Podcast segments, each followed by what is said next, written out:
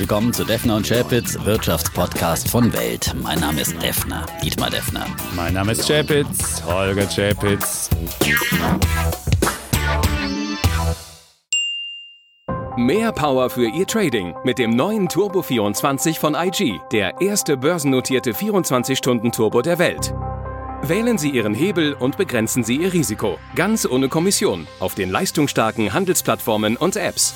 Traden Sie Turbo24 bei IG, einem Weltmarktführer im Online-Trading. Erfahren Sie mehr auf IG.com. Turbo-Zertifikate sind komplexe Finanzinstrumente und gehen mit dem hohen Risiko einher, schnell Geld zu verlieren. Verluste können extrem schnell eintreten. Episode 83, lieber Defner. Und nach drei Wochen Urlaub ist er zurück. Klingeln mal wieder. Ja, ja. Die Weihnachtsrallye ein. Ja, es ja. gibt Bescherung. Es gibt Bescherung schon an den Märkten. Die Weihnachtsrallye hat also pünktlich zu meiner Rückkehr begonnen. Letzte Woche, Freitag der 13. war ein Glückstag an den Börsen, weil so langsam die Damoklesschwerter abgehängt werden, wie es der Defner immer prophezeit hat. Es gibt einen ersten Handelsdeal zwischen USA und China. Einen Der hält dann vorsichtigen, so lange, einen bis er kleinen. nicht mehr hält. Ja, Und es und, gibt- und, ähm, Ein harter Brexit ist wahrscheinlich abgewendet worden Genau. durch die Wahlen. Was jetzt, was, was jetzt kommt, wissen wir auch nicht. Also ich würde sagen, die Unsicherheit ist da nicht weg, aber zumindest kann man Aber, sagen, Naja, die aber ganz ist große äh, Unsicherheit. die ganz große Ja, Unsicherheit ganz ist weg große und äh, zumindest nochmal weiter äh, nach hinten verschoben, zum Beispiel was den Brexit anbelangt, wie es dann mit dem Handelsabkommen weitergeht und, und so weiter und so Und fort. nach drei Wochen müssen wir vielleicht noch mal sagen, wer wir sind. Defner. Wird, wird der ein oder andere es vergessen. Wir haben zum Beispiel eine Mail bekommen, da schrieb jemand, ich habe den Podcast verlegt. ja, der meinte, und der hat ihn wiedergefunden. Und jetzt schön. haben vielleicht viele gedacht, Herzlich willkommen zurück. Hier? Ja. Frage, Einfach mal im wir? Handykramen, ne? Ja, so okay, sagen, ja. im iPhone gucken, wo ist denn hier mein Podcast? Stimmt, was Mensch, digital verlegen, das finde ich, das ja, finde ich eine gute Sache. Ja, gut, okay, aber sag mal, wer du bist vielleicht. ich bin kein Verleger, nein, ich bin nur ein Journalist. Wir sind beides Journalisten. Wir sind beide Journalisten. Ne? Ich bin der TV-Teil. Äh, gut für alle, die vielleicht auch äh, neu dazukommen und moderiere bei Weltfernsehen die Börsensendungen, Börse am Mittag, Börse am Abend. Und äh, im Nebenberuf und Hobby streite ich mich im Podcast manchmal mit dem Chapitz.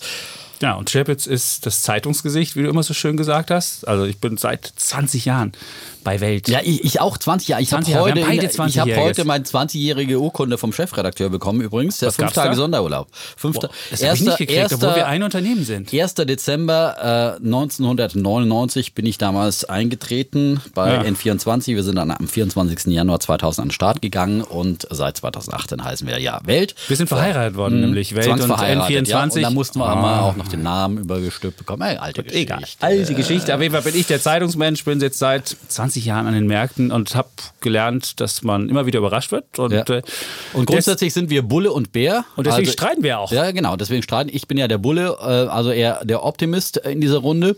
Habe natürlich auch mal auf manche Anlageobjekte auch skeptische Sichten, aber grundsätzlich bin ich eher vom Naturell her ein Optimist. und ich bin der Realist. Naja, Realist, das behaupten die Pessimisten immer. Er ist natürlich der Pessimist, ja. Also ich bin der Bär auf jeden Fall hier im, im, im Theater und äh, jede Woche streiten wir uns und versuchen die Welt aus zwei Sichtweisen zu geben, weil eine Sichtweise ist zu wenig, eindeutig, das sieht man an den Börsen immer wieder. Wo wir uns einig sind eigentlich, ist, dass man sein Geld gut anlegen sollte über einen Sparplan und heute wollen wir so ein bisschen bescheren, noch neue Ideen dazu bringen. Vielleicht kannst du die Glocke nochmal rausholen? Ja, Es ist so ein Weihnachtspodcast.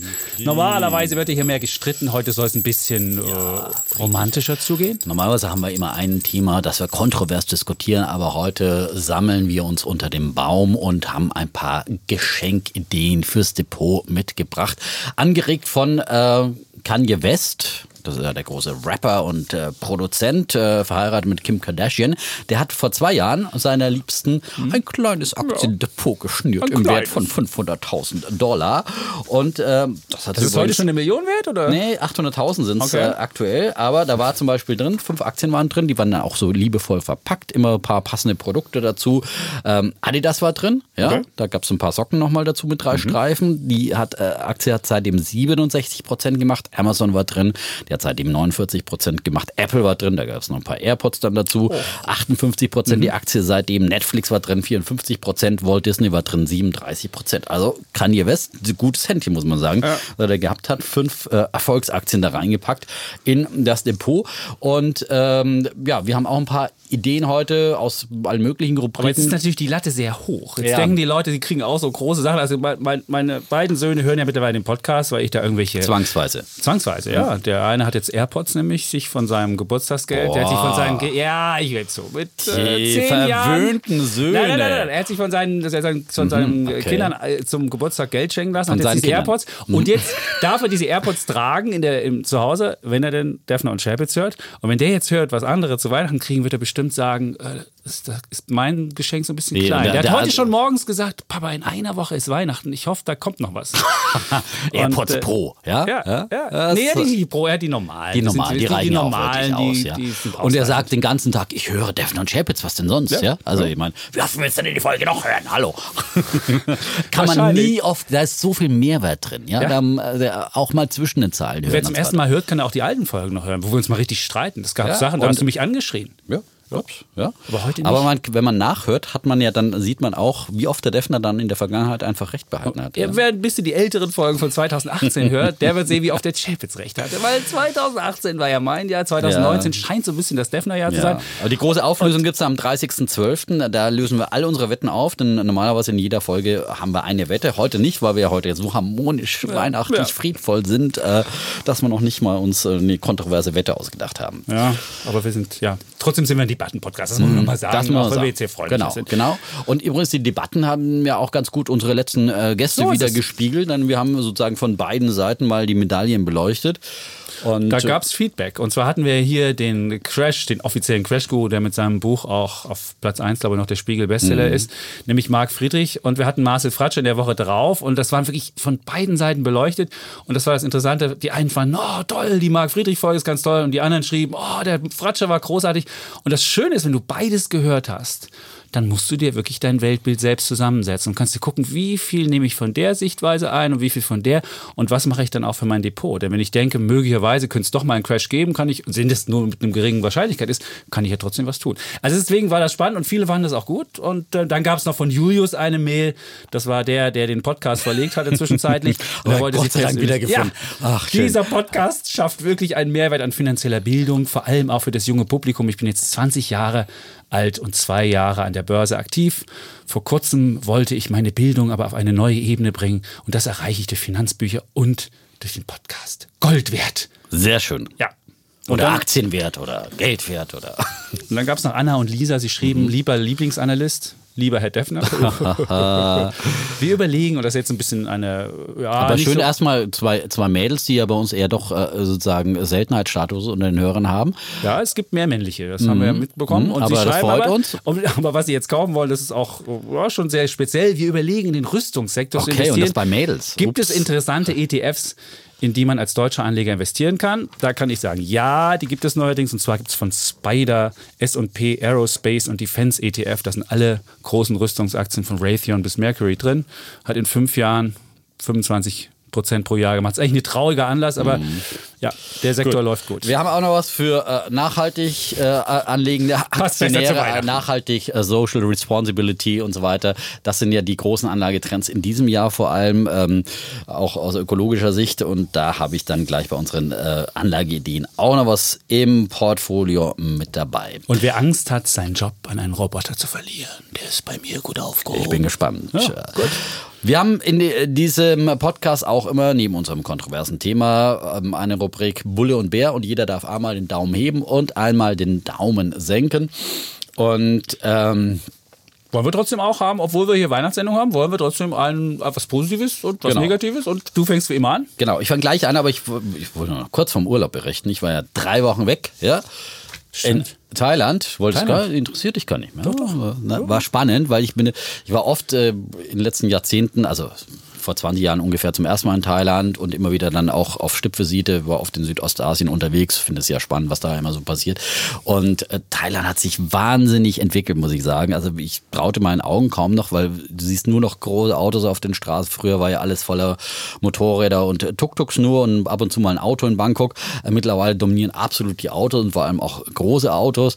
Ähm, auch wenn man dann auf dem Land ist war in Chiang Mai im Norden, ähm, auch mal mit dem Fahrrad so äh, über über die Dörfer unterwegs und so weiter. Überall stehen da prächtige Villen und so weiter. Und vor allem, was mich überrascht hat, die Preise sind echt, echt angezogen. Früher ist er nach Thailand gefahren und hat gesagt, okay, für die Heizkosten hier in Deutschland kann ich da den ganzen Tag leben. Von wegen, äh, also es ist richtig äh, teuer geworden. Essen zum Beispiel im Restaurant auf vergleichbarem Niveau wie Deutschland. Also es kostet fast so viel, wenn du in Berlin zum Thailänder gehst. Auch im, im, im Supermarkt, wenn du eine Flasche Wasser holst, kostet die auch fast äh, 50 Cent. Das kriegst du hierzulande auch.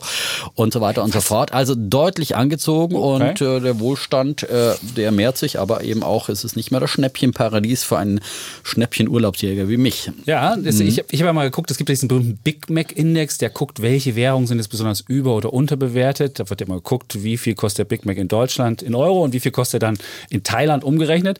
Und da ist mittlerweile der thailändische Baht die am wenigsten unterbewertete Währung der Schwellenländer. Und wenn man richtig billig Urlaub machen will, Argentinien, Mhm. Oder Malaysia. Da guckt man noch 60 Prozent mehr fürs Geld. Zumindest ah. gemessen am Big Mac. Also wer Big Mac dann da isst, hat dann 60 Prozent mhm. mehr. Malaysia ist ja gleich angrenzend zu Thailand. Eine Kollegin war da, äh, die ist dann noch, hat rüber gemacht. Ja? Hat rüber gemacht. Von, von oh, Thailand äh, nach äh, Malaysia schrieb sie bei Instagram.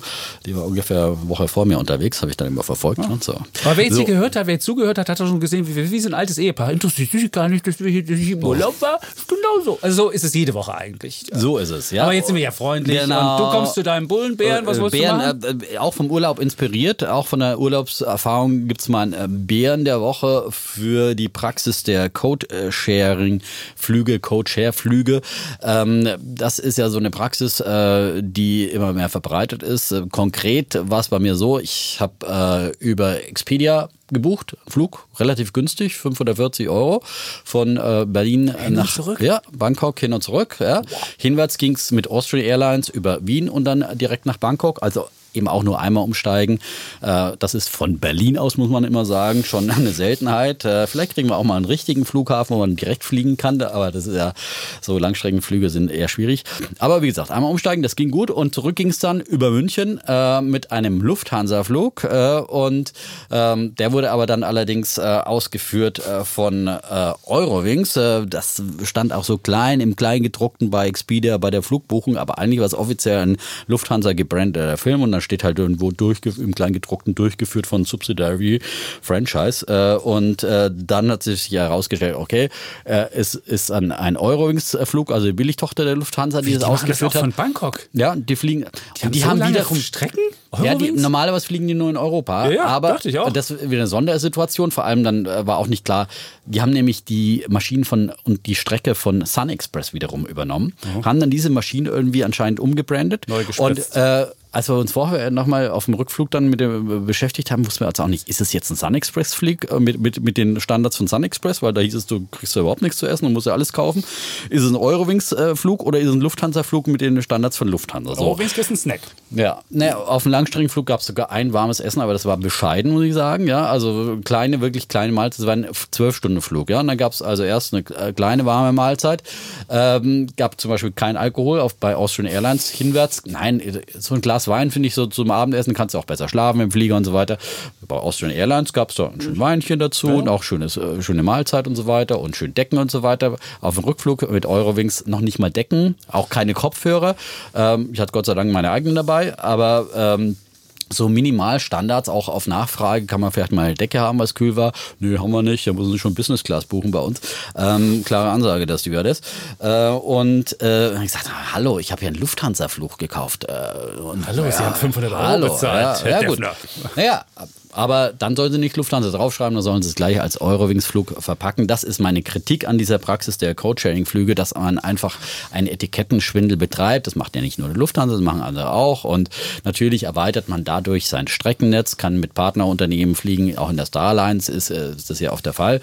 Aber ich finde, da müssen mindestens dann die Standards der Flug, ob das jetzt eine Eurowings-Stewardess ist, die mir mein Weinchen bringt oder jemand anderes, ist mir egal. Nein, aber es muss einfach okay, gewisse ich finde, verstanden. die Mindeststandards sollten irgendwie äh, dann sozusagen da gebracht werden. Und ich finde gerade, dass die, die Lufthansa da keinen Gefallen tut, weil das äh, schädigt natürlich die Marke, weil viele buchen eben dann äh, Lufthansa oder was äh, und äh, um sich dann, äh, weil dann nehme ich das nächste Mal dann doch wieder irgendwie Qatar Airlines oder sowas, da weiß ich, da kriege ich richtig schön Service und so weiter. Und oh, die Stewardessen ist, mit, ist Gold umhangen. Board Entertainment ja. Programm auch total mickrig und so weiter. Also es war wirklich, wirklich sehr mau dafür mein Bär der Woche und ich finde einfach das auch als Hättest du Rat. unsere ganzen Äh, Podcast-Folgen hören können. Einfach, die hatte ich ja nicht runtergeladen. Ich habe schon ein paar Filme gefunden, aber äh, die habe ich dann im Urlaub gehört, unsere Podcast-Folgen. Und äh, ja, also mein Bär der Woche für diese Praxis und äh, auch als Tipp, dass man da immer wieder drauf guckt, was man dann letztendlich kriegt. Ja? Etikettenschwindel haben wir schon häufiger hier gehabt. Zu kleine Packungen, zu groß, falsches draufgeschrieben. Siehst du? Ja. Dann komme ich zu meinem Bären. Ich habe eine Bärin, um mal, wir sind ja hier gendermäßig ganz korrekt. Und äh, meine Bärin der Woche, die neue EZB-Chefin Christine Lagarde. Und muss die ja kommen, ja. Also eines unserer beliebten Themen übrigens für Ja. alle Neueinsteiger über die EZB und ihre Politik Ja. diskutieren wir gerne. Heute nicht, weil Heute Bulle und Bär wird nicht diskutiert. Das Deswegen ist er mir auch gerade ins Wort gefallen, der Defner. Genau. Nein, ich Wenn wollte hier bloß einen kleinen ankündige. Ein Einschub, okay. Also meine Bäre der Woche ist Christine Lagarde. Die hatte ihren neuen Auftritt, hat dann auch gleich gesagt, ich habe einen eigenen Stil. Das war gleich so ihre, ihre Ouvertüre. Und dann sagte sie auch, interpretieren Sie nichts in meine Aussagen hinein, fangen Sie nicht an, herumzuraten. Ich werde mit Sicherheit ganz anders sein als mein Vorgänger. Das ist ja schon mal gut, wenn sie anders ist. Sie war auch sehr direkt. Aber was mich jetzt genervt hat und warum sie auch den, den ähm, Bären der Woche hat, es geht ja darum, dass sie versucht, der EZB noch was ganz Neues mit überzustülpen. Sie soll nämlich jetzt das Klima mit retten. Die EZB hat ja schon vieles gerettet, nämlich einmal die Banken, dann die Staaten und jetzt soll es auch das Klima sein. Und eigentlich, das Mandat der EZB ist ja so geschaffen, dass es um Preisstabilität geht und eigentlich ist das das Ziel und nicht diese anderen Ziele. Und dafür hat sie auch diese Unabhängigkeit bekommen. Sie wird ja demokratisch unabhängig geführt. Also da kann niemand hingehen und kann sagen, wir wollen jemand anders da haben. Die wird einmal bestätigt, Frau Lagarde, von der Politik und dann ist sie da und ist für acht Jahre gewählt. Und dann kann keiner kommen und kann irgendwas machen. Und dabei ist es natürlich misslich, wenn dann die, die Notenbanker selbst hingehen, diese Unabhängigkeit nutzen und sagen, oh, machen wir noch hier was und da was. Und da kommt eben jetzt diese neue, diese neue gr- grüne Sache dazu. Und die Idee ist halt, bisher ist ja die ähm, EZB reagiert ja marktneutral. Also wenn sie Anleihen kauft, dann hat sie halt einen bestimmten Schlüssel und dann heißt es so und so viel Prozent deutsche Anleihen, so viel Prozent französische, italienische und so weiter. Und in Zukunft soll es eben auch darum gehen, dass es nicht nur nach diesem berühmten Kapitalschlüssel geht, sondern auch nach grünen Kriterien. Oh, ist das Unternehmen auch grün unterwegs? Macht das Unternehmen auch dies und das? Werden auch Unternehmensanleihen gekauft? Und das ist in meinen Augen völlig verfehlte Politik. Das kann gerne die richtige Politik machen, aber nicht die Geldpolitik. Und das ist nicht, nicht gut, wenn man das Mandat so weit ausweitet. Je mehr man unter das Mandat packt, desto angreifbarer wird man. Und irgendwann sagen die Leute so, hey, was machen die denn noch alles? Und deswegen meine Bärin der Woche, Christine Lagarde. Aber das ist ja auch noch längst keine ausgemachte Es ist noch keine Sache. ausgemachte Ja, Sache, das stimmt. ja Aber was jemand sich hinsetzt und sagt, oh, ich finde die Ursula von der Leyen mit ihrem Green Deal für Europa, finde ich gut, das hat bei der EZB nichts zu suchen. Das kann man ja gut finden, das kann man auch im Mhm. privaten Gespräch erzählen, aber nicht bei einer EZB-Sitzung. Das hat Christine Lagarde auch gesagt, da hörte man schon so ein bisschen dieses, diese, diese neue Ideen raus. Und das finde ich ist halt eine Kompetenz, Kompetenz. Wenn du als EZB Okay. selbst das machst, ausweitest. Dann mein Bulle der Woche, nachdem wir ja drei Wochen keine äh, aktuelle Folge mehr hatten, die waren ja voraufgezeichnet in meinem Urlaub.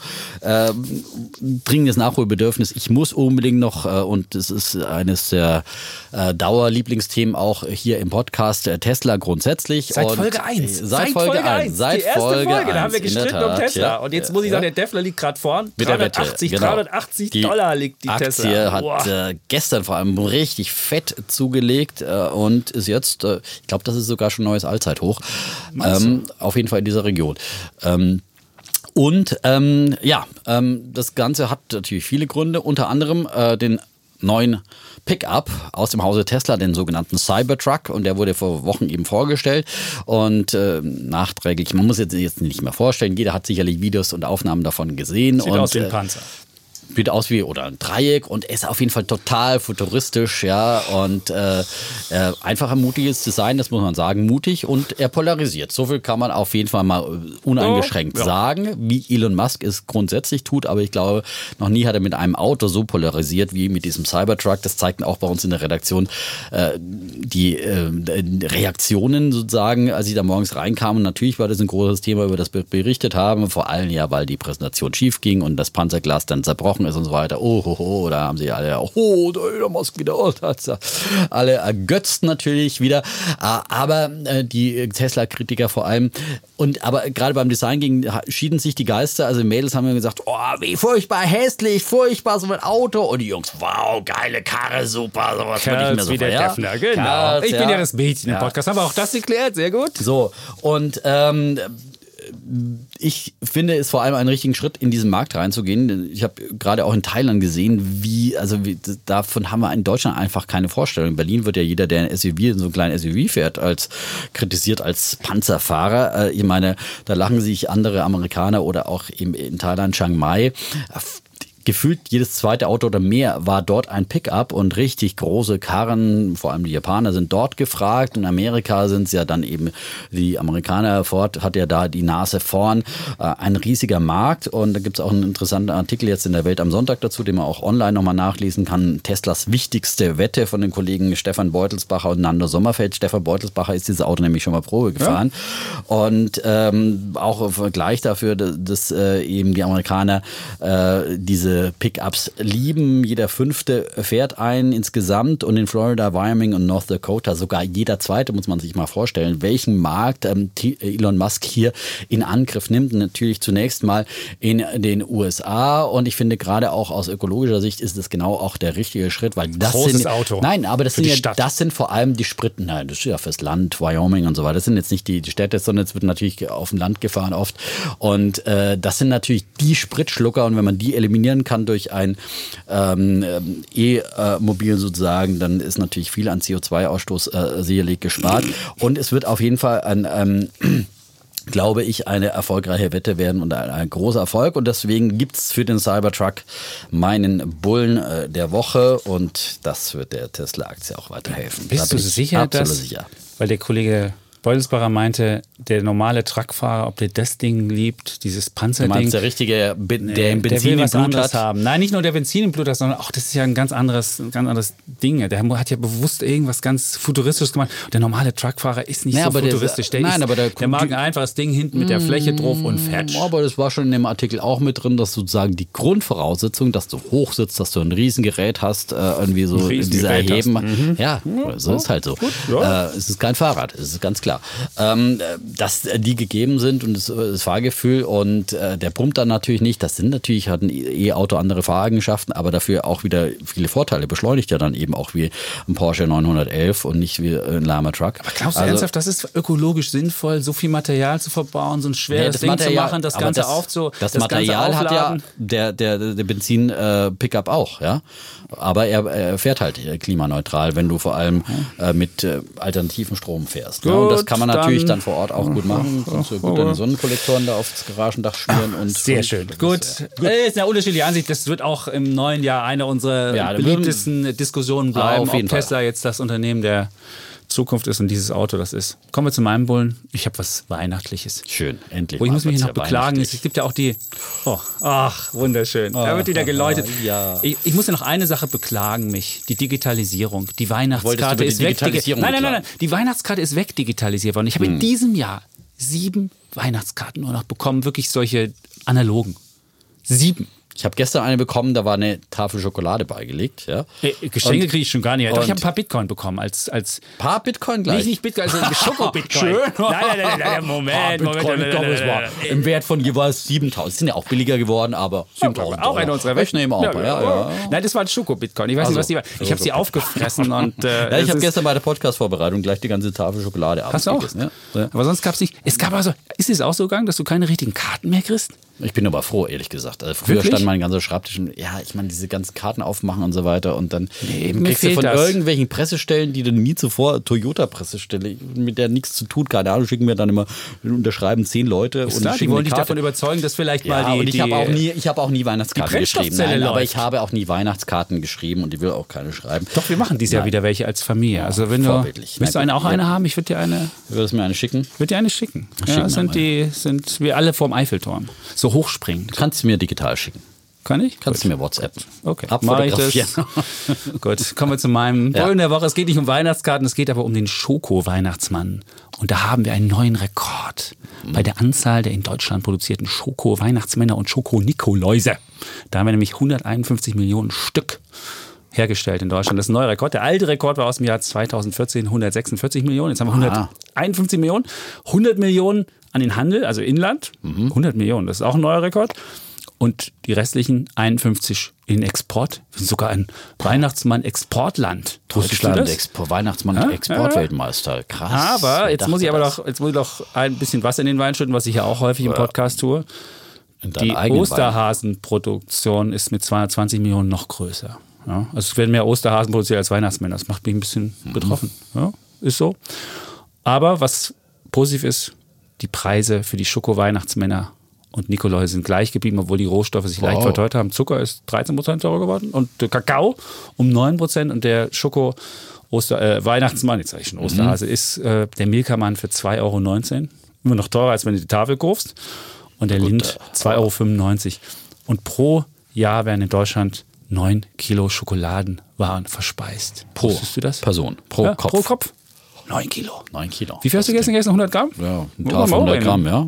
Ja. Bin ich auf dem Weg. Aber ich glaube, ich schaffe keine 9 Kilo. Ich bin nicht so ein großer Ich schaffe mehr. Ich glaube, ich gehöre zu denen, die das ausgleichen, was du weniger isst. Aber ich gehe auch jeden nur und joggen, zu so insofern ist es okay. Aber mein Bulle der. Woche, Schoko-Weihnachtsmann und Okay, interessante Zahlen. Also jeder, der, der uns noch nicht kennt, weiß, ich bin hier der Klugscheißer mit den Zahlen immer. Ich bin der Statistikmann hier. Das ist okay. Und, äh, Und der guck mir gerne so Alltagsstatistiken an und äh, ja. ja. Und es ist eine Sache muss ich noch loswerden Mhm. zur Schokolade. Es gibt ja ein Kartell. Die Schokolade kostet ja 1,09. Überall. Also wenn man jetzt eine Schokolade, also wenn, wenn, mir, wenn, mir, wenn mir einer mal erklärt, warum die Schokolade sowohl beim Discounter als auch im normalen, Länder- also die Milka und die Rittersport, beide 1,09 der Standardausführung kosten. Und nicht, wenn sie im Angebot sind, der kann mir das mal schreiben. Ich habe es nie verstanden und ich habe auch schon Aber- beide Unternehmen angeschrieben, nee, wir machen unsere Preise selbst, beziehungsweise der, der Handel macht die Preise und ich habe es nicht verstanden, warum. Also das ist Naja, ein, aber wenn das es ist ein also Kartell jetzt mal, dahinter. wenn Ehrlich. es ein Kartell gäbe, dann könnte es natürlich mühelos Preiserhöhungen durchsetzen, vor allem wenn die Rohstoffkosten und die Kosten in der Herstellung steigen. Dadurch sinkt ja dann letztendlich der Gewinn des äh, Weihnachtsschokoladenmann-Herstellers. Und wenn es ein, nach deiner Ansicht ein Kartell gäbe, dann 1,09. könnten die ja einfach äh, beliebige Preise durchdrücken, müssten nicht den äh, Preis konstant halten, trotz Aber in den 90er Jahren, noch vor dem Euro, hat die Schokolade immer weniger als eine D-Mark gekostet. Und jetzt kostet sie 1,09. Und Ich damals bin- bei dir in der DDR, wie war es da? Da gab es keine richtige Schokolade, da gab es die mit Stierblut oder mit so, mit so Schweineblut gemischt. Damit, das war so ein Geschmacksverstärker, weil Kakao war ja rar und äh, wir hatten keine Wir Devisen hatten ja nichts, Wir ne? hatten nichts. Und Nicht, haben wir dann, noch nicht mal wir- Weihnachten. Nee, nicht mal das. Aber Weihnachten gab es ja auch nicht bei euch. ne? Wie hieß das einmal? die geflügelte Jahresendfigur, das war der Engel. Äh, Nein, wir hatten natürlich, nein, Weihnachten hatten wir auch. Weihnachten äh, dürftet ihr sagen, aber, Natürlich. aber Engel dürftet ihr nicht Weihnachten kannst du jetzt nicht mehr sagen. sagen. Ja gut, jetzt so Jetzt sagst du Happy Holidays. Happy Holiday und so. Siehst du. Ja. Aber jetzt haben wir schon so ein bisschen die Stimmung hier. Vielleicht könntest du noch mal Leuten Ja, hier. sollten Jetzt kommen wir zur mal- Bescherung, jetzt, oder? Jetzt kommen wir zur Bescherung. Ne? Das ist ja immer das, man muss ja immer, vor der Bescherung wird ja bei, also Bei uns wird immer geläutet. Ja, Bei uns ist- ja, aber bei uns wird da, na, früher, so als wir Kinder waren, so, es gab langes sozusagen. Vorspiel, man musste ja spannend machen und so weiter, wird ja erstmal gegessen. Bei uns gab es immer Würstchen zu Weihnachten. Ihr habt immer erst gegessen und dann beschert? Ja. Nee, bei uns war es immer so. Ja, weil hinterher Wir waren in der Hunger Kirche mehr. Ja. und da wurde schon gesungen und dann irgendwann haben wir gegingelt, gedingelt und dann Na, bei mussten die Kinder und müssen heute Kirche, noch. Kirche, Ja. dann Würstchen und Kartoffelsalat, ja, und dann gibt es Bescherung, ja. Echt? Dann saßt du da mit diesen Würstchen und musstest auf deine Geschenke warten. Ja, aber das, ist denn kann man ja Die schnell, das ist ja das essen Schöne. Das Würstchen kann man schnell essen. Deswegen ist es ein äh, sehr beliebtes Weihnachtsessen in Deutschland nach wie vor, glaube ich. Kannst du nochmal nach einer Statistik suchen. Da guck ich die Würstchen. Statistik an, Ja, ja. Bis zum nächsten Jahr dann. Also wir haben das So, nicht. also jetzt ist Bescherung auf jeden Fall. Würstchen sparen wir uns an der Stelle. Aber du und, weißt, erst äh, wird gesungen, dann wird beschert. Möchtest du? Nein, gut, dann bescheren wir ohne sie. Oh, Gut. du fröhliche Ja. Weihnachtsrallye-Zeit. Ja. Aktien sind gestiegen, DAX ist übergeflogen. Freue, freue dich, oh Aktionär. Ah, schön, das hast du sehr schön Habe gemacht. ich spontan gedichtet. Ja. Hast du spontan. Ja. So, also. Hast du Deutsch Weihnachtsgeschenke denen. Was? Hast du Deutsch Leistungskurs? Nein. Aber immerhin Deutsch Abitur, immerhin mit äh, 13 Punkten. Ja. Das ist- 13 ist Über den sozialistischen Dichter Brecht. Ich und der Sozialismus, ja. Okay. So, aber zurück zum äh, Thema Geschenkideen. 2 plus, oder? Geschenkideen. Ist das 2 plus 13? Nein, das ist eine 1 minus. Achso, gut, danke. Hm. Ich habe Mathe-Leistung gemacht, aber so weit hat es nicht gereicht, dass ich Noten lesen kann. Ja. Mathe-Leistungskurs habe ich auch gehabt. Ja. So. Ähm, und äh, also nur in Deutsch hatte ich die 13 Punkte, ne? sonst hatte ich eine glatte 2 im Abitur. Aber das ist. Ich hatte eine es 1,6, ist aber das war- aber es ist ein bayerisches Abitur. gewesen Ich habe äh, NRW, ich habe so ein, so ein, ich hab so ein NRW äh, Gesamtschulabitur. Also. Geschenkideen Ja. unterm Tisch, ja. Ja, Ähm, unterm Tisch. Unterm, unterm Gabentisch, ja, fürs äh, Depot. Entweder zum der Frau schenken, ja, für 500.000 Dollar oder sowas oder weniger. Mhm. Ähm, oder man kann sich ja auch immer selber beschenken an Weihnachten. Ja? Ich finde die Kinder, wir haben ja, ich habe ja den Kindern jetzt Aktien. Und das muss ich noch mal eine Mhm. Studie, das, bevor wir jetzt hier bescheren, Ja. muss ich sagen, wir hatten ja eine Studie und die hat festgestellt, warum die Deutschen keine Aktionäre sind.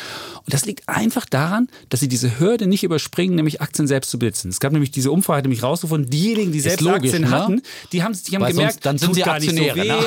Nein, tut gar nicht so weh, ist gar nicht böse, ist gar kein Teufel. Und alle, die es Mhm. nicht hatten, haben gesagt, das ist Teufelszeug und haben als erstes, wenn du fragtest, was verbindest du mit Aktien? Risiko, Verlust, über den Löffel halbiert werden. Und alle Leute, die Aktien selbst hatten, waren viel optimistischer. Und deswegen, wenn ihr oder wenn Sie in Ihrer Familie oder sonst wie so Leute haben, die Pessimisten sind und keine, also nicht so pessimistisch, ich bin ja ein optimistischer Pessimist. Aber genau, alle, die keine Aktien haben wollen, den schenkt man mal eine Aktien, dann sehen die mal, wie Genau. das ist. Und dann werden die feststellen, dass es gar nicht so doll weh tut. Ja, genau. All die, die Crash-Bücher lesen sollten, lieber äh, versuchen, vielleicht mit dem Geld ein paar Aktien zu kaufen. Äh, es ist ja für mich auch nach wie vor ein Kontraindikator. Das äh, Friedrich Buch, äh, äh, der bei uns war, äh, der größte Crash aller Zeiten. Und der Professor Otte ist ja auch noch mit einem Crash-Buch in den äh, Top 10 der Bestsellerlisten. Also das zeigt einfach mal, was, dass die Deutschen halt wieder sich sehr auf sozusagen die Ängste konzentrieren und wieder die größte Aktienrallye aller Zeiten weiter verpassen. Und das tut mir im Herzen weh. Aber wir schaffen es ja mit diesem Podcast den einen oder anderen doch immer so langsam über ETFs und dergleichen ähm, an den Markt zu führen und sehen, es tut gar nicht weh. Im Gegenteil, es bringt enorme Chancen. So. Ja. So viel zur Einführung unserer Anlage geschenkt. Und nächste Woche werdet ihr auch erfahren, was der, was der Sparplan gemacht hat, den wir mal empfohlen haben. Mhm. Und was unsere Wetten gemacht haben. Oh, nee, das da möchte ich lieber nicht ja hören. Dinger, die durch die Decke gingen. Tesla-Aktie vom Tief äh, mehr als verdoppelt, ne? Zum Beispiel die Apple-Aktie ja? mehr als verdoppelt Mhm. vom Tief, ja.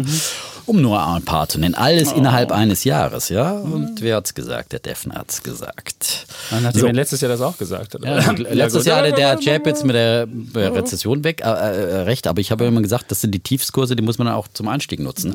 Und wer dann immer nochmal auf den Weltuntergang wartet, äh, verpasst halt dann solche Chancen. Wenn es Schnäppchen gibt, wenn es Schnäppchen gibt, muss man zugreifen. Wollen wir jetzt bescheren mal? So, jetzt bescheren wir mal. Also, ähm, ETFs sind ja unser grundsätzlich, ich fange mal an, ne? Oh ja, du Äh, also wir haben jetzt aus verschiedenen Kategorien jeweils, äh, also ein ETF, einen aktiven Fonds, eine Aktie, ein Edelmetall, würden wir vorstellen, jeder. Und äh, einfach so als Anlageideen. Und ETFs sind ja unser äh, Lieblingsvehikel, weil wir immer sagen, okay, das sind spesengünstige vor allem Objekte, die sind äh, sehr transparent, sind leicht handelbar und sind gerade für Einsteiger ein sozusagen ideales Vehikel. Und äh, wir empfehlen ja immer als Basisanlage so einen weltweit anliegenden Fonds wie den MSCI All Country World oder den FTSE All World. Beide investieren ganz breit international. Und dann kann man so ein bisschen, wenn man ein bisschen Salz in der Suppe will, dann entweder sich ein paar andere ETFs, Branchen-ETFs, Länder-ETFs oder was dazu mischen oder dann möglicherweise auch Einzelaktien so. Aber das nur nochmal so als grundsätzliche Risikobelehrung. Und wir sagen auch, das sind jetzt wirklich nur Ideen, das sind keine Empfehlungen. Man muss immer selber nachdenken über die Dinge und selbst verantwortlich äh, solche Anlageentscheidungen äh, treffen. So, und äh, nach der Vorrede komme ich jetzt zu einer ETF-Idee. Und zwar in dem Jahr ist es ja das äh, Jahr, das wie kein anderes geprägt war vom Klimawandel und von den ähm, Klimaprotesten, Fridays for Future. Und das hat natürlich sich auch am Kapitalmarkt extrem ausgewirkt. Nachhaltige Produkte werden immer mehr gefragt. Wir kriegen die Fragen auch oft hier im Podcast von unseren Hörern, auch privat habe ich die immer wieder gestellt bekommen. Hallo, ich möchte ja, ich würde ja gerne ETFs kaufen, aber irgendwie äh, da investiert man ja auch in Kohlekraftwerke und was weiß ich, in Rüstungsaktien, was auch immer, was nicht so social responsible und, und ökologisch ist und möglicherweise so. Und natürlich gibt es da auch viele Produkte, wo man sagt, okay, ich kann entweder die Bösen draußen halten, die ganz Bösen. Ja, äh, da gibt es verschiedene Kategorien, nach denen nachhaltige äh, Fonds aufgelegt werden.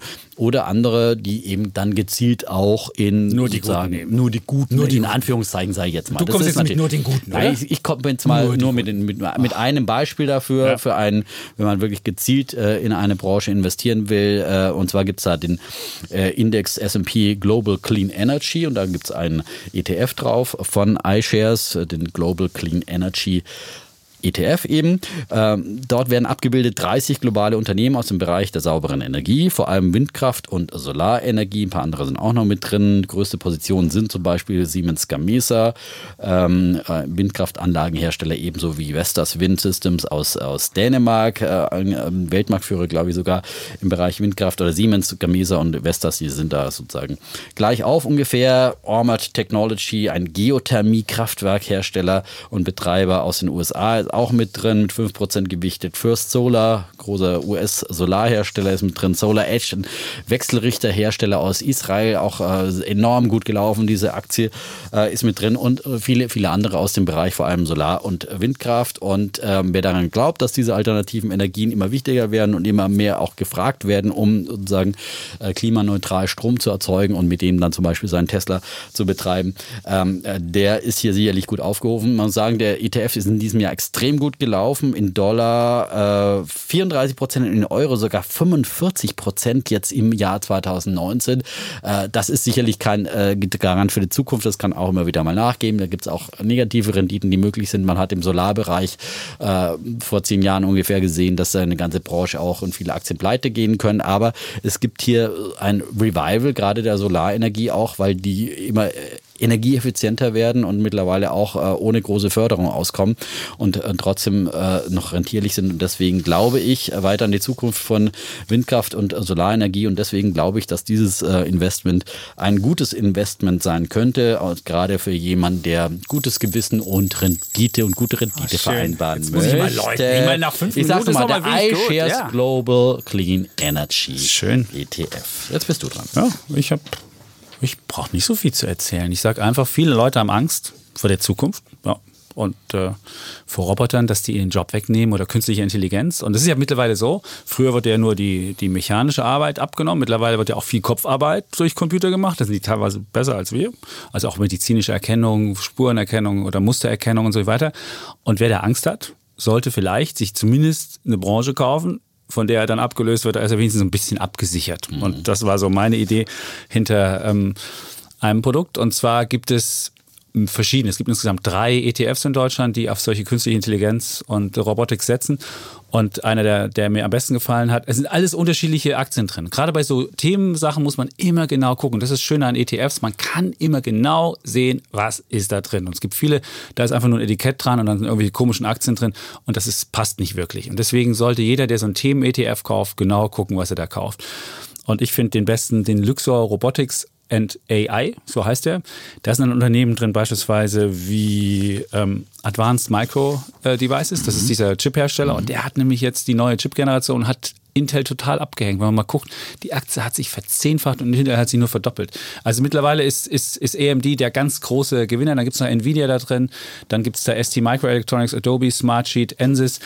Ähm, und das Ding gibt es für relativ, es gibt 150 Aktien sind da insgesamt drin und es gibt es, glaube ich, für 0,4 Prozent Kosten. Also auch sehr günstig. Und wer eben Angst hat davor, kann das mal machen. Hat in diesem Jahr auch, ich glaube, 40 Prozent oder so zugelegt. Ist auch schon relativ viel. Ist auch sehr schwankungsfreudig. Es ist wirklich nur was für risikofreudige Sachen. Und nur für die Leute, die wirklich schon ihre Basis gelegt haben, also schon Ja. diesen Basis-ETF-Indexfonds haben. Und ähm, ja, Man muss aber auch keine gucken. Angst haben, um den, um den Fonds kaufen zu können. Also man sagen, Nein, das man muss keine Angst haben, aber es ist Man wirklich kann auch optimistisch in Zukunft gehen und sagen, okay, das wird kommen, Roboter, und trotzdem Ja. wird es immer noch menschliche Arbeit auch äh, benötigen und dann können wir uns wieder ist auf andere Dinge konzentrieren, wenn der Roboter uns die schwere Arbeit abnimmt und so weiter und so fort. Da hab ich gar nicht das ist eher so der. Zulieferer-ETF und es gibt auch andere, Ja. die haben dann so wirklich diese Roboterhersteller wie Kronis oder Rockwell oder solche Sachen drin. Also man muss genau gucken bei diesen, bei diesen ETFs, was ist da drin und was möchte ich da auch haben. Mhm. Aber so. nach der alten Devise sozusagen im Goldrausch verdienen vor allem die So Schaufelhersteller es. und weniger die denken. Goldgräber. Ist. Äh, ist es keine schlechte Strategie. Kommen wir zu aktiven Fonds. Ähm, es gibt ja einmal diese Grundsatzdiskussion, was ist besser, ein passives Investment oder ein aktives Investment, wo wirklich ein Fondsmanager aktiv Aktien auswählt.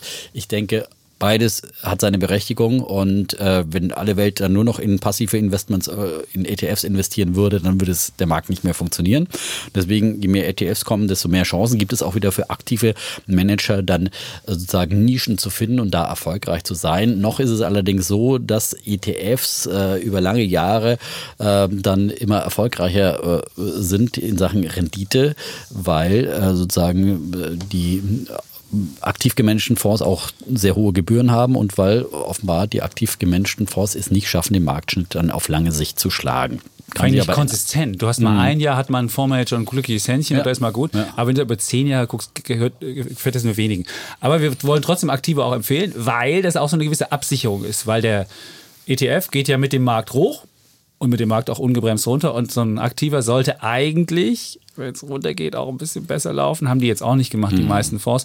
Aber wenn man einen guten Fonds erwischt hat, dann kann man möglicherweise dann auch profitieren. Und äh, ETFs sind natürlich ideal für Einsteiger, auch für kleine Depots und so weiter. Wenn das Depot da mal wächst und das Vermögen möglicherweise auch, äh, dann macht es auch wirklich Sinn, auch hier zu diversifizieren in den Anlageobjekten. Ich habe jetzt mal einen mitgebracht, den ich auch selber seit ähm, fast 20 Jahren, glaube ich, äh, schon im Depot habe. So lange gibt's den schon? Äh, Den gibt es schon über 20 Jahre. Okay. Ja.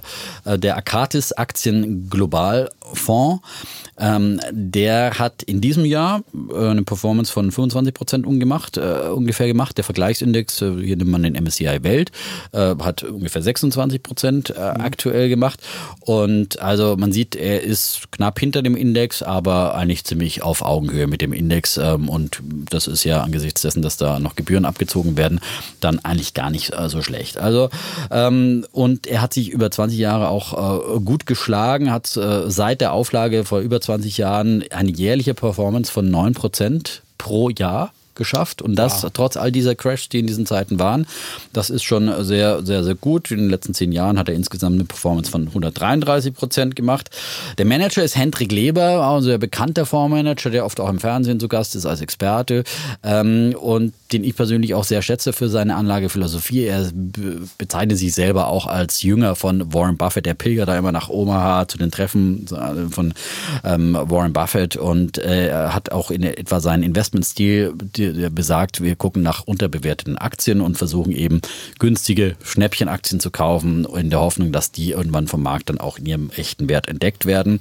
Und äh, dass er Buffett jünger ist, zeigt sich auch in den größten Positionen. Die größte nämlich Berkshire Hathaway. Das ist ja die Buffett-Aktie, die ist da am stärksten gewichtet, aber auch andere wie Visa sind da mit dabei und, und viele andere ähm, Aktien in diesem Portfolio. Und ähm, das äh, finde ich ein weltweit anliegender Aktienfonds, der für langfristige Anleger durchaus möglicherweise eine Anlageidee sein könnte. Kluger Mann. Aber er hat jetzt auch AI-gestützte Fonds und Mhm. Hat die, auch, sind, ja. die sind noch nicht so die Offenbarung. Also erstmal merkt man, dass er als Mensch da doch noch besser ist als irgendeine künstliche Ja, aber sie, Intelligenz. sie das versuchen ja sie auch versuchen bei. Äh, ja, aber sie überlassen auch nicht die Anlageentscheidungen allein der Maschine, sondern sie sagen immer, die macht uns Vorschläge und Mhm. dann letztendlich guckt aber immer noch mal ein Fondsmanager drüber. Das finde ich eigentlich immer wichtig, ja, dass man sagt, okay, das ist eine Basis, die kann uns die Datenauswertung vielleicht wesentlich erleichtern, aber letztendlich die letzte die Entscheidung muss, finde ich, der Mensch treffen. Genauso wie beim Mediziner möchte ich schon auch nicht, dass der Computer mir irgendwie dann irgendwie Pillen zuschickt, sondern Krankheit? ne, dass einfach da Dann noch mal einer drüber guckt. Aber äh, so, aber das ist dann Hilfe, denke ich, bei AI in allen Bereichen, ja.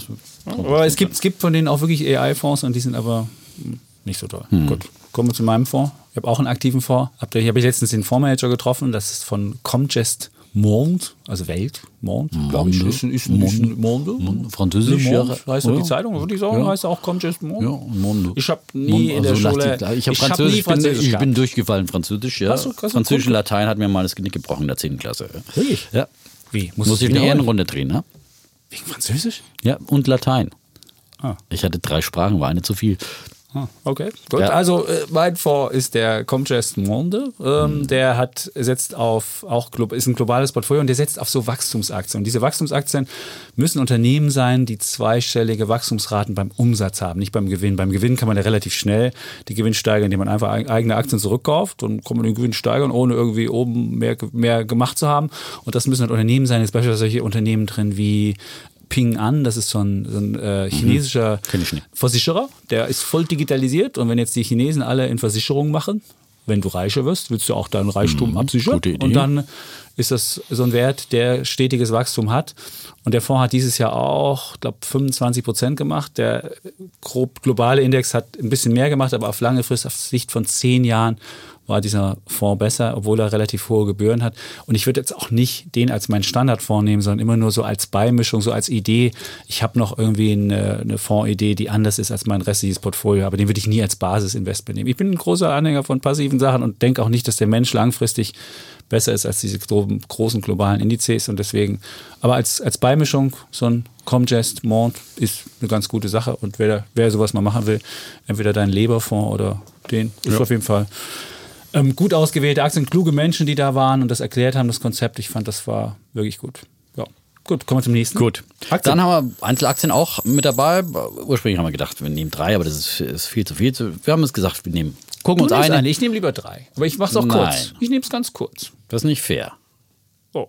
Eine war ausgemacht. Muss ich schon entscheiden. Ja? Das ist schwierig. Wir ändern jetzt nicht hier wieder die Spielregeln. Das ist immer das Gleiche. Du, ich kann über meine nicht so viel erzählen. Ich habe einfach nur Ideen, die man. Ja, Ideen muss man schon mal begründen, dass der Anleger die Idee dann auch nachvollziehen kann. Nicht einfach nur was in den Raum werfen. Dann kann ich auch. So. Also, meine Idee ist die Aktie vom Hugo Boss aus Metzingen. Ja. Äh, als ich damals Ja. in Franken gewohnt habe, da sind wir regelmäßig dann zum Outlet-Center nach Metzingen gefahren und haben da nach Schnäppchen geguckt. Und der Defner ist auch einer der wenigen, der noch Ich bin- Krawatte trägt. Man muss es bin sagen, der trägt. Krawatte Er oder trägt Krawatte, heute auch. Ja. Ja, ich habe meinen Weihnachtspulli an. Das ist dein Meinen Weihnachtspulli, genau. Ich habe hier meine Weihnachtskrawatte. Rote Krawatte. Du hast wenigstens eine rote Krawatte. Äh, rote Krawatte. Ich habe versucht, mich auch ein bisschen weihnachtlich zu kleiden heute. Gibt es bei Welt, gibt es da immer noch Krawattenpflicht für die Männer? Wir haben wieder Krawatten eingeführt, weil wir gesagt haben, hallo, wir Unser sind Publikum ist so nein, jung und frisch, Nein, das wir braucht sind Krawatte. ahead. Wir haben ja zeitweise hatten wir die Moderatoren die Nachricht. Ich habe immer Krawatte getragen. Nachrichtenmoderatoren haben sie teilweise abgelegt und dann haben wir gesagt, wir sind aber äh, ahead of the curve, ja, weil jetzt die der letzte äh, äh, halsfaltige DAX-CEO auch seine äh, Krawatte abgelegt hat. Ich meine, ich, Leute wie, Che- wie Joe Käser ohne Krawatte sehe und die meinen dann, die sind jetzt New Economy, bloß weil sie keine Krawatte, es ist so lächerlich, ja. Die alten Männer sollten lieber eine Krawatte anziehen, dann würden sie viel besser aussehen, als wenn sie ihren faltigen Hals da entblättern, ja. also, und deswegen wird auch äh, die Krawatte wird auch wieder aber schön. Hugo Boss ist kein Krawattenhersteller dazu, sondern er ist vor allem natürlich ein Her- Hersteller von Herrenmode und äh, ein Bossanzug ist halt immer noch ein Klassiker, ist auch so ein Prestigeobjekt, irgendwie zeigt halt, okay, ich habe es jetzt irgendwie geschafft, ja. Und äh, den Aufstieg. Einen? Ich habe hier keinen Bossanzug an. Ja. Boss stattet mich leider nicht aus. Wir werden ja im Fernsehen äh, kriegen ja Leihklamotten zur Verfügung gestellt. In deinen Schrank gehängt, oder? Ja, in mein, aber ich ziehe mich selber an. Ja, ich darf mich selber vom Aber Styling. kriegst du dann wirklich vom Styling immer so, ach Dietmar, ich habe mit drei, habt ihr drei Anzüge in den Schrank gehängt? Ne, Ich kriege halt ab und zu mal einen neuen Anzug. Ich äh, darf mich aber selber anziehen und selber kombinieren. Ja, andere Okay. Kollegen dürfen das nicht. Weil, Weil, nein, weil bei dir keiner zuguckt oder warum? Nein, nein. Weil nein aber es ist ja Geschmack so, nein. Nein, nein, nein. Weil ich einen guten Geschmack habe. Okay, Vor allem, okay. ja. Aber bei, bei den Nachrichten, die machen ja auch Doppelmoderation, muss ja auch abgestimmt werden, dass Mädel und Jungs äh, da äh, zusammenpassen, ne? Dass da auch die gleiche Farbe und so weiter ist. Okay. Da, Ja, ne? ist- Kann man sich mal angucken, da ist immer sehr viel, da steckt sehr viel drin, also sehr viel Abstimmung da, ne? Ja, es gibt ja auch eine gewisse Styling-Abteilung. Ja, mit Stylingabteilung. Natürlich mit tollen, ja. fähigen Kollegen. Ja. Kolleginnen.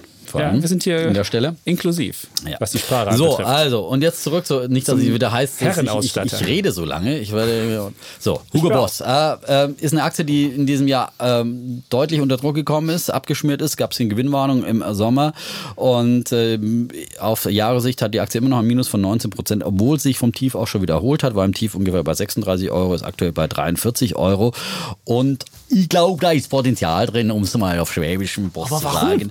Äh, warum? Ähm, weil zum einen ähm, man ähm, jetzt auf die Kostenbremse drückt und sagt, äh, okay, wir müssen vor allem einsparen. Äh, 160 Millionen Euro Kosteneinsparungsprogramm äh, sind geplant, jährliche Effizienzsteigerung von ca. 40 Millionen Euro. Und auf der anderen Seite setzt man auf die Wachstumstreiber, vor allem Digitalisierung und China. In China hat man ein riesen Marktpotenzial definiert und das will man auch vor allem über direkte Online-Shops dann heben. Und das ist natürlich dann ein doppelter Hebel, weil man nicht über den Einzelhandel geht, kann man ja natürlich auch ganz andere Margen haben, wenn man selber vermarktet. Hat ja zum Beispiel Adidas und andere Modehersteller. Deutsche haben das Klamotten in China verkaufen? Die Natürlich, können das Hugo viel Boss billiger ist in China. Ja, das geht ja nicht um, beim Hugo Boss Anzug geht es ja nicht um billig, sondern da geht es um Prestige, da geht es um eine starke Marke äh, und da geht es äh, darum, dass man natürlich auch mal seinen Anzug aufmachen kann und sagen, oh, das ist ich habe ja einen Schildchen am- am- das Schildchen. am Dingen dran Ja lässt. gut, das hat der Ossi gemacht, ja. was er rüber gemacht Ja. hat. Ja. Aber äh, nein, äh, Hugo Boss ist es natürlich auch, äh, wie gesagt, das ist schon ein Premium-Produkt und äh, das verkörpert es auch und äh, eine Premium-Marke. Und ich glaube eben an diese starke Marke. Ich glaube, dass die wiederkommen wird äh, und dass man den Turnaround schafft. Und deswegen glaube ich, ist das eine gute Einstiegssituation. Man soll ja Aktien eigentlich eher kaufen, wenn sie günstig sind, nicht wenn sie ein Highflyer sind. Äh, Adidas, andere Aktien hatten das alle, Puma und so weiter. Bei Modeunternehmen hat man das oft, dass es einfach mal einen Knick gibt, weil man mal irgendwie eine Entwicklung verpennt. Und äh, wenn die Marke aber stark genug ist, kann man dann auch wieder aufholen und kann dann auch wieder sozusagen modisch anknüpfen. Modisch anknüpfen. Oh, modisch anknüpfen. Sehr Ich glaube, dass das gelingen kann. Die Aktie äh, hat äh, eine Dividendenrendite von 6,2 Prozent äh, und ähm, Analysten gehen auch davon aus, dass eben die Dividende nicht gekürzt wird, auch wenn man jetzt mal ein Jahr so ein bisschen Schwierigkeiten hat. KGV ist bei 14. Das sind alles interessante sozusagen Rahmendaten, Fundamentaldaten und deswegen glaube ich, wer ist das ein Schnäppchen? Ich sage dazu, ich habe die Aktie selber gekauft, mir vielleicht vor, vor ein paar Monaten, da war sie noch etwas günstiger zu haben ähm, äh, und ich glaube, dass das eine Aktie ist, die man, äh, die einfach eine interessante Idee ist. Wenn man es verschenken will, kann man einen Bossanzug dazu verschenken ne? und dann noch die Aktie mit reinpacken oder sowas. Ja? Oder, der Bossanzug kostet oder einfach nur Boss-Socken. Das 20-fache von der Ja, Aktie. es gibt auch Socken von Boss. Dann kann man es auch so es? verpacken. Ja? Krawatten auch? Krawatten gibt es sicherlich auch. Es gibt ja auch, das? ich Das weiß nicht, haben die aber auch noch die Damenmoden, aber da, da sind sie jetzt ziemlich hat- auf die Schnauze vieles nicht. Okay, Okay, also, gut, dann, okay, deine Aktienidee. Ich Eine habe ich, ich hab noch eine bringen, aber meine ist relativ kurz. Ich habe auch nicht eine, die eingebrochen ist. Ich habe eine, die auf nahe Höchststand notiert. Eine der größten, obwohl sie gar kein richtiges deutsches Unternehmen mehr sind, ist im DAX immer noch gelistet. Die Linde PLC. Mhm. Die sind ja mittlerweile aus steuerlichen Gründen, die sind ja fusioniert mit Mhm. Praxair in Amerika und sind aber aus steuerlichen Gründen nach ich glaube, ähm, Irland, da ist der Firmensitz oder, oder England. Auf jeden Fall sind sie aus steuerlichen Gründen nicht mehr hierzulande beheimatet. Ich will jetzt auch nicht wegen der steuerlichen Gründe, das habe ich schon häufig hier bemängelt. Ich bin ja für faire Steuern. Ja, ja. Aber egal, dass dieses Grund auch nicht aufmachen. Warum ich Linde toll finde. A, haben sie bewiesen in der Vergangenheit, dass sie immer tolle Übernahmen gemacht haben. Also eins der wenigen Unternehmen, die Unternehmen übernommen haben und trotzdem weitergewachsen sind und nicht irgendwie Fehlgriffe gemacht haben und dann teure Abschreibung brauchten und so weiter. Und das Zweite, warum ich Linde so wunderbar finde, ist, ich glaube ja an die Brennstoffzelle. Das ist ja meine Idee und an Wasserstoff. Und Wasserstoff wird das große Thema irgendwann sein, dass du Wasserstoff als als Energieträger hast. Und da ist Linde ganz groß mit dabei. Klar kann man jetzt auch kleinere Unternehmen wie Ballard Power, die wir, die ja schon mal ihre Höchststände hätten. Aber das ist immer riskant. Wenn man eine relativ risikolose Wette auf Wasserstoff machen will, dann ist Linde wahrscheinlich eins der Unternehmen, die teuer sind. Mittlerweile 100 Milliarden Euro schwer. Der zweitgrößte DAX-Wert nach SAP. Und ähm, also schon relativ teuer, aber ich glaube, wenn irgendwann der Wasserstoff, wenn sich das durchsetzt und wenn dann auch der letzte kapiert, dass VW mit seiner Elektrostrategie Naja, das ist ein anderes Thema. nicht so gut läuft, dann glaube ich, ist die große Zeit von Linda und deswegen Wir werden mal über Idee. Wasserstoff und Elektro diskutieren. Jahr ich unbedingt. finde, beides hat Zukunft, äh, aber und beides hat äh, seinen Bereich und äh, seine Berechtigung. Ähm, aber das muss man mal ausführlich ausdiskutieren. Ja? Ähm, dann ähm, haben wir noch jeweils ein Edelmetall als Anlageobjekt äh, im Portfolio sozusagen als Idee nochmal. Das kann man natürlich dann auch immer mit einem hübschen Schmuckstück verbinden, Mhm. ja, wenn man es schenken will. Also man kann es in physischer Form schenken oder auch in Form von äh, einem Wertpapier. Ähm, meine Idee ähm, ist Platin. Denn Platin ist äh, historisch. Ich bin ja ein Schnäppchenjäger und Platin ist wirklich historisch günstig, ähm, sowohl im Vergleich zu Gold. Ähm, ähm, denn ähm, der Platinpreis ist aktuell bei äh, 930 Dollar ungefähr. Das ist ja ganz anders als Palladium. Und Palladium. Äh, Ich Genau. wollte ich wollte gerade noch ausführen. Also Pallad ist es vor allem, also im Vergleich zu Gold günstig. Normalerweise war ja Platin immer teurer als Gold und seit 2015 etwa hat sich das gewandelt und ähm, Gold ist ja aktuell bei, wo sind wir, äh, knapp unter 1470. Um die, um die 1500 Dollar. Genau, Dollar äh, ne? Und da sehen wir schon mal diesen Abstand. Also das äh, Platin-Gold-Ratio ist ungefähr bei äh, knapp unter 0,7 und äh, das war historisch auch mal schon mal äh, bei zweieinhalb Prozent oder sowas äh, vor ein paar Jahren erst. Also ähm, da gibt es also deutlich zum Gold Nachholpotenzial. Aber vor allem zum Palladium. Palladium ist wirklich durch die Decke gegangen an diesem heutigen Tag zum ersten Mal über 2000 Dollar. Also höher als Gold jemals notiert hat. Und Palladium war eigentlich immer sozusagen das, der billige Ersatz für Platin. Und da hat sich das äh, komplett gewandelt, das Bild. Äh, das lag vor allem an der Dieselkrise. Da ist mal wieder VW schuld. ähm, denn ähm, äh, Platin und Palladium werden ja hauptsächlich industriell gebraucht in Katalysatoren. Und äh, Platin vor allem in Dieselkatalysatoren und Palladium wurde immer hauptsächlich verwendet in Benzinkatalysatoren. Und durch die Dieselkrise ist da Platin eingebrochen. Aber, und jetzt kommt auch ähm, eine Idee, die dahinter steckt für Platin als Anlageidee, äh, man kann äh, Palladium dann auch wiederum substituieren durch Platin. Und je höher natürlich der Preis für Palladium steigt, äh, desto höher ist natürlich das ist erstmal mit Investitionen verbunden für die Hersteller, aber äh, desto mehr Sinn macht es natürlich dann sozusagen Palladium durch Platin wiederum äh, zu ersetzen, wenn das äh, so durch die Decke geht. Und ich glaube, das wird kommen. Ähm, und dann wird sich auch wieder langfristig, werden sich solche Preisverhältnisse dann auch wieder einpegeln, äh, weil gerade der Preis ähm, zu Palladium, äh, das Platin-Palladium-Ratio, ähm, war im historischen Schnitt bei drei. Also äh, sagen, Platin war dreimal so teuer wie Palladium und Boah. jetzt ist es jetzt ist es unter 0,5, also Platin kostet unter der Hälfte von Palladium aktuell und äh, im Hoch war es auch schon um die um die äh, sechsmal so teuer war es Okay. in der Regel äh, allein jetzt in den äh, letzten Jahrzehnten. Die ist in der Und- Brennstoffzelle. Ja, in der Brennstoffzelle ist Palladium ganz groß drin und das wird das, das da versuchen ist, viele zu genau, aber substituieren, weil es zu teuer geworden Genau, ist. und da ist aber Platin auch, das ist wie bei den Katalysatoren und so weiter. Mhm. Ähm, Platin und Palladium verhalten sich da ähnlich.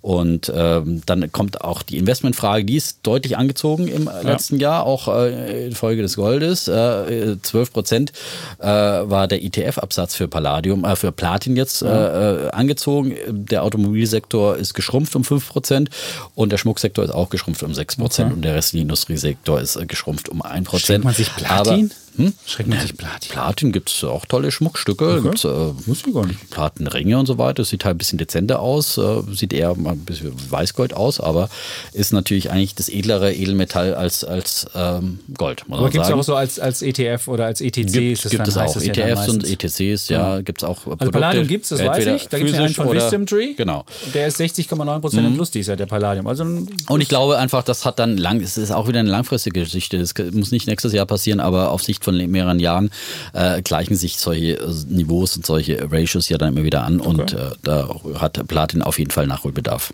Gut. Ich bin ja nach wie vor, finde ich ja, dass Gold in jedes Depot rein sollte und deswegen ist mein Edelmetall weiterhin ist langweilig. Es gibt so, Gold ist langweilig, hat dies Jahr auch mal ein bisschen wieder zugelegt. Na Ist ja, nicht über die richtig gut, Ja, aber aber, jetzt, ja. aber wenn du seit den 90er Jahren siehst, hat Gold sogar stärker zugelegt als der DAX. Also es ist ganz interessant. Also man kann, man Ja, konnte mit dieses Gold Jahr mehr- war ein richtig gutes Man- Gold, ja. man Das war konnte- ein richtiges Comeback fürs Gold, muss man jetzt mal so Das sagen. stimmt, aber nicht Also, stärker als der als Aktien beispielsweise. Ja, aber wenn du seit den 90er Jahren siehst, hat Gold sogar mehr zugelegt als der DAX. Also man kann mit Gold sogar, obwohl es keine Zinsen abwirft, als obwohl es nichts anderes hat als einfach nur Wertspeicher. Ich finde ja immer, der Wertspeicher ist ja für mich der Aspekt bei, bei Gold. Und äh, jeder, der, der denkt, ich muss mich so ein bisschen absichern und auch unsere Folge gehört hat über den Crash oder über sonstiges, oder wer Angst hat, so wie ich, was jetzt unser Geld anbetrifft, mit all dem Notenbankgeld, was um die Welt geht, der sollte einen kleinen Anteil möglicherweise auch seines Depots in Gold haben. Das kann man machen. Physisch würde ich es nicht machen, das ist zu teuer, aber man kann es als So als kleines Geschenkchen dann noch mit dazu. das, das kann man machen. Ne? Ja, ich habe meiner Frau zum zweiten Kind hat sie einen Maple Leaf bekommen. Ja. Ich dachte vielleicht ein Herzchen oder sowas, aber Nee. ne. So ein, Ahorn, so ein Ahornblatt ist schon ganz hübsch. Mhm. Das ist toll. Und, äh, Aber ich wenn man es als Anlage macht, kann man das als ähm, Gold-ETF machen. Gibt es von Xetra Gold, ist sogar steuerlich ähm, bevorteilt. Und äh, dann kann man das einfach kaufen mit Gibt es auch in. Stuttgart von Euwax Gold. Gibt es von Euwax Ja, Gold auch? Also ich weiß nicht, da gab es immer das Problem, ob die schon steuerlich anerkannt sind. Ich weiß es Nee, nicht haben genau. mittlerweile, glaube ich, Haben die auch? Gab es gestern eine Pressemitteilung, ich glaube, die haben auch so wieder eine Schwelle überschritten. Fünf Tonnen haben die jetzt mittlerweile Okay. ihrem zweiten Gut, Gold. also auf jeden Fall also, kann man das als. ETF kaufen. Also wenn man das, wenn, wenn natürlich jetzt wirklich derjenige ist, der ganz bärisch ist und denkt, alles geht den Bach runter, der will das physisch natürlich zu Hause haben. Aber wer irgendwie denkt, ich will es nur als Absicherung haben, falls vielleicht doch mal die Inflation kommt, falls der Euro mal irgendwie nachgibt oder sonst was, der soll das als ETF haben. Und wie gesagt, kann man das kaufen als ETF, ganz einfach. Und, ja, Mhm. Und die haben ja sogar das Versprechen, dass sie sagen, wir Ausliefern. liefern, wir kannst liefern aus. Ja, Na, also Natürlich so. kann man immer sagen, oh, wenn der große Weltfinanzcrash kommt, der größte Crash aller Zeiten. Dann stehst du da vorm Keller in der deutschen dann, dann Börse und sagst, ausliefern. holt mal den Kram äh, raus. Da bin ich ja, gespannt. das, äh, muss, Aber da kann dein Bankschließfach natürlich auch zu sein. Gut, Ja. aber das ist ein anderes Thema, haben wir ja auch schon mit dem Kollegen Friedrich diskutiert. Kann man sich auch nochmal anhören, diese Folge. Und da kann man es auch mal sehen. Da sieht man auch, wir, wir haben auch so ein Video. Also nicht bei uns, sondern das gab, gibt auch ein Video, da sieht man, wie wir hier sitzen. Und wer das mal sehen will. Und du hast dir, glaube ich, deine- hast du deine Nase gekratzt? War das nicht Ich habe mir einmal Kommentar? Nase, ich wurde wüst beschimpft von, von dem Publikum auf diesem YouTube-Channel äh, der Kollegen äh, Es sind ja auch Friedrich eher und Weig. Ja, sind eher die Pessimisten unterwegs, ja. Und äh, da habe ich nicht viele Fans gefunden, muss ich jetzt mal kratzt sagen. sich an der Nase und das soll dann als Zeichen äh, Genau, für- äh, hieß, ja, der kratzt sich an der Nase, da hat er überhaupt keine Ahnung, so nach dem Motto. Ja. Warte mal. naja, aber Okay, ja. uns äh, sind auch diese neuen Hörer herzlich willkommen. Und äh, bei uns gibt es eben beide Seiten. Ja? Und wer mit der einen Seite nicht zurechtkommt und immer nur ein einseitiges Weltbild haben muss, äh, will, und der muss halt irgendwo anders äh, sich einseitig Da informieren. man auch nichts mit einem einseitigen Nein. Weltbild. Das ist das Problem. Man sollte wirklich Man- sich ein Weltbild aus sich- verschiedenen Sachen Ja, machen. vor allem an den Märkten muss man sich zweiseitig informieren und dann natürlich irgendwann muss man eine einseitige Entscheidung treffen, aber die trifft man eben am besten, wenn man äh, umfangreich mehrseitig informiert, ist. Genau. Und Informationen, da kommen wir zum nächsten. Jetzt mache ich, mach ich den Klingelmann hier. Wir hatten ja Ideen. Börsenlektüre werden wir oft gefragt, was liest man oder was macht man, um so klug zu werden wie Mit der Chapitz? Nein, da muss man mindestens 39 Semester studieren.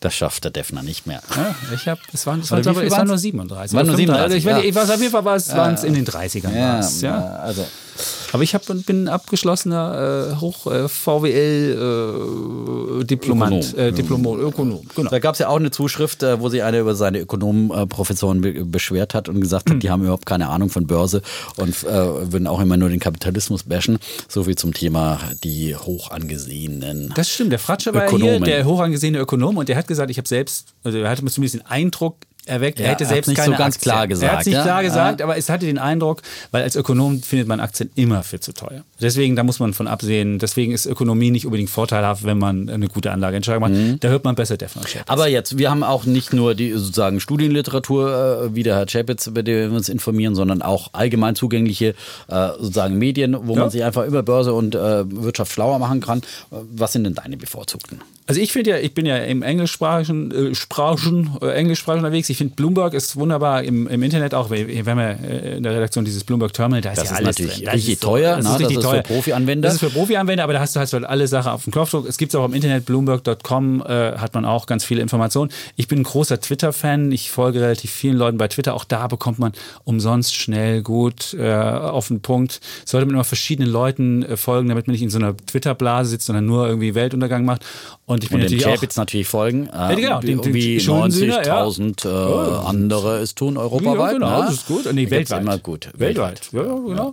Und dann äh, bin ich natürlich noch ein Anhänger von den eigenen Produkten. Welt Plus kann man mal für 9,99 Euro kann man auch Abo stellen. Was Wir kriegt man dann nochmal alles dafür für 9,99 Euro? Da hast du die gesamte, die gesamte Sachen, die im Internet sind. Mhm. Und dann hast du alle Geschichten, alle Plus-Geschichten, alle Geschichten und du kannst die ganze, alles, was im Welt am Sonntag ja- auch drin ist und ja. so weiter, kriegst du alles. Kriegst du alles im Internet. Ich bin ja. aber noch ein großer Fan, wenn du die Weltedition noch mit dabei Ja, hast. ist teurer. Ja, ist ein bisschen teurer, aber da hast du halt dann die Weltedition, die editierte Ausgabe sozusagen ähm, auf dem Smartphone oder auf dem Handy. Da hat man einfach besser diesen Überblickscharakter. Ich lese natürlich auch mal auf einer Seite, aber so, ich meine, aber dass du einfach morgens oder abends nochmal kompakt einfach sozusagen eine editierte, äh, auch ein E-Paper kriegst, kannst du super auf dem iPad lesen, äh, die Welt am Sonntag oder sowas oder die anderen Ausgaben auch. Gerade im Urlaub habe ich das gerne gemacht, jetzt mit dem iPad.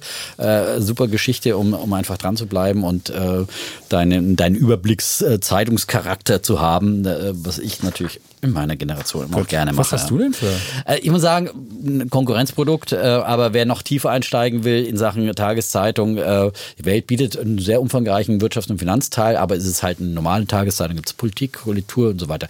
Und wer eine Schwerpunktzeitung haben möchte, der äh, kann natürlich die führende Finanz- und Wirtschaftszeitung und die einzige, die es mittlerweile noch gibt, nehmen. Das Handelsblatt, äh, bin ein großer Fan äh, von. Der erste Kontakt mit dem Handelsblatt war in der Schule. Da hatten wir ein Börsenspiel. Gemacht, wurde vom Handelsblatt gesponsert und, und damals gab es dann natürlich jeden Tag ein Handelsblatt und da konnte man, da hat man ja seine Kurse immer noch im Kursteil nachgeblättert, ne? sonst hatten wir ja nichts, wir hatten da nichts sonst. Äh, das ist ja heute anders, aber es gibt äh, umfangreiche äh, Hintergrundinformationen, Analysen und dergleichen äh, zu allen Wirtschaftsunternehmensthemen und ähm, das ist äh, eine gute Lektüre für all die, die in tiefer einsteigen wollen. Wer mehr auch an direkten Aktientipps äh, Interesse hat, Aktienempfehlungen, aber auch allgemein Al- Anlageempfehlungen, bin ich ein großer Fan auch schon seit Jahrzehnten vom äh, der Aktionär äh, Zeitschrift. Ähm, die haben auch ein Internetportal, das kostenlos ist. Der Aktionär.de ist auch ein Kooperationspartner von uns. Der Aktionär TV, die Börsenreporter in Frankfurt sind ja von der Aktionär TV. Da gibt's auch immer noch mal analytische Hintergrundvideos äh, bei denen, aber auch ähm, einfach die, äh, die Zeitschrift, die es auch als E-Paper gibt. Äh, der Aktionär äh, finde ich sehr lesenswert mit vielen geldwerten Tipps und Informationen. Die haben immer wirklich auch sehr früh Trends erkannt. Zum Beispiel ähm, die Internetaktien damals da waren sie ganz, ganz früh dran und damit konnte man auch wirklich viel Geld verdienen. Und dann ist so ein Abo, das einfach viel, manchmal Geld kostet, auch wie das Weltabo oder sowas. Es bezahlt sich dann einfach, wenn man sozusagen dadurch nicht nur klüger wird, sondern auch an der Börse erfolgreicher, dann äh, hat man das Geld nix, äh, Schluss, äh, ganz nix, also sehr schnell wieder drin, wollte ich Sehr sagen. schön. Hat er, gut. Ja, Ja, so. So, dann haben wir noch ein paar Podcasts, die man auch hören kann umsonst. Und zwar finde ich ja noch gut, neben unserem Mission Money, das ist von, von äh, Focus, das finde ich super. Dann noch ein paar englischsprachige Pivot, Slate Money, Podcast, Macro Voice, ist das so ein bisschen für Feinschmecker, da gibt es dann noch mehr so inhaltlichere Sachen, aber das sind so meine. Mhm. Was hörst du? Ich habe noch einen, einen Tipp, äh, Echtgeld TV eigentlich, ein äh, YouTube-Format, äh, also ein Videoformat, gibt es aber auch als Podcast mhm. nur zum Hören mit den Kollegen äh, Christian Röhl und Tobias äh, Kramer. Mit denen habe ich früher den Zertifikat genau, moderiert, das ja. waren, da war noch Zeit. Ja, ja. Also Beide waren Leute. auch schon oft bei mir in der Sendung und so weiter, kenne ich auch schon seit, erst seit Jahren sehr kluge Leute und äh, die auch ihr Geld selber verwalten, Christian Röhl zum Beispiel, und die reden in Echtgeld TV über Echtgelddepots, also stellen mal Aktien vor und dann kann das Publikum auch abstimmen und so weiter und äh, welche Aktien da reinkommen, aber beantworten auch Fragen zu ETFs und dergleichen. Ganz breites äh, Universum, das die besprechen aus dem Finanzbereich. Sehr, sehr empfehlenswert, Echtgeld TV. Gut, und dann kommen wir zum Schluss noch zu ein paar Büchern und dann haben wir auch, haben wir die ganze Welt umrundet. Also ich habe hier drei Bücher, die wirklich klug sind. Einmal Gottfried Heller, Revolution der Geldanlage, haben wir also beide. Das ist ja unser Klassiker. Ja, also wer ETFs haben will, das ist das Buch dafür. Dann habe ich noch, finde ich, für ein bisschen intellektuellere Geschichten. André Costolani, Die Kunst über Geld nachzudenken. Das sehr ist, schönes Buch, mag ich sehr gerne. Ist, oder? Das wäre auch was für dich. Äh, ähm, dann ähm, der Klassiker Benjamin Graham, Intelligent investieren. Auch cool. Denn Benjamin Graham ist ja der Urvater von Warren so Buffett sozusagen, der, das große Lehrmeister von Warren Buffett, muss man sagen, ja. Und wenn also man es äh, dann ganz intellektuell haben will, der Spieler von Dostoevsky. Das ist das zeigt so ein bisschen wie die wahre Dramatik und Härte des Lebens und ja, äh, das aber, da kann man sich so ein bisschen genau, immer wieder einholt, ja. äh, sozusagen auch an der die Börse. Die selbstzerstörerische ja. Spielsucht. Da lernt man, wenn man sich ein bisschen, mm. wie man sich bescheidet oder wie man vielleicht auch diszipliniert wird. Ich finde genau. das gute Bücher. Das ist immer gut zu wissen, denn äh, Gier und Angst äh, können einen an der Börse schnell in Beschlag nehmen und davor sollte man gefeit sein. Ich würde noch empfehlen, das ETF-Anlagebuch äh, ähm, von Finanztest, das gerade neu auf dem Markt ist, auch in den Bestsellerlisten ist. Anlegen mit ETF heißt es, glaube ich. Ich habe es jetzt mhm. gerade äh, gar nicht mit dabei. Und das habe ich bei Instagram gepostet, kann man sich auch angucken. Ähm, und für all diejenigen, die sagen, ich will jetzt endlich einen ETF-Sparplan im neuen Jahr angehen, äh, da findet man die nötige Basis. Man kann aber auch Just ETF, das ist eine tolle Internetseite, mhm. da gibst du einfach den ETF ein, ja. dann siehst du, wo es den umsonst gibt. Genau. Und das ist das Schöne. Also so als Sparplan. So, genau. jetzt haben wir die Welt umrundet. Wir, wir haben die Welt umrundet beschert, und ja, haben beschert und, und machen dann eine kleine Weihnachtspause und sind am 30.12. wieder da mit unserem großen Jahresfinale und dann werden die Wetten aufgelöst und wir ziehen natürlich dann mit unseren Wetten, die wir gemacht haben, einfach nochmal Jahresbilanz und sagen, wie ist das Jahr gelaufen, warum ist es so gelaufen und ähm, ja. was haben wir daraus gelernt fürs nächste Jahr. Genau, genau. Zum Beispiel. Und dann haben wir das und das wird äh, ja sagen vielen Dank für alle, die uns zugehört haben im alten Jahr, wünschen allen natürlich, jetzt wird hier geläutet, mhm. ein frohes Fest mhm. und äh, unterm Baum kann man, kann man auch mal weiter erzählen, was wir für einen tollen Podcast genau, haben. Und das einfach das, alleine schon das zu sagen, dass es es gibt, kann man auch schenken, ist auch ein tolles Geschenk. Ja, ja das ist auch, auch kostenlos, ne? Ja, ja. Mit Mehrwert. Ja? Mit Mehrwert, ja. ja. Und äh, in dem Sinne, fröhliches, friedvolles Weihnachten, das wünschen wir euch und Ihnen und äh, sagen Tschüss und Ciao. Bleiben Bulle und Bär, Defner und Chapitz.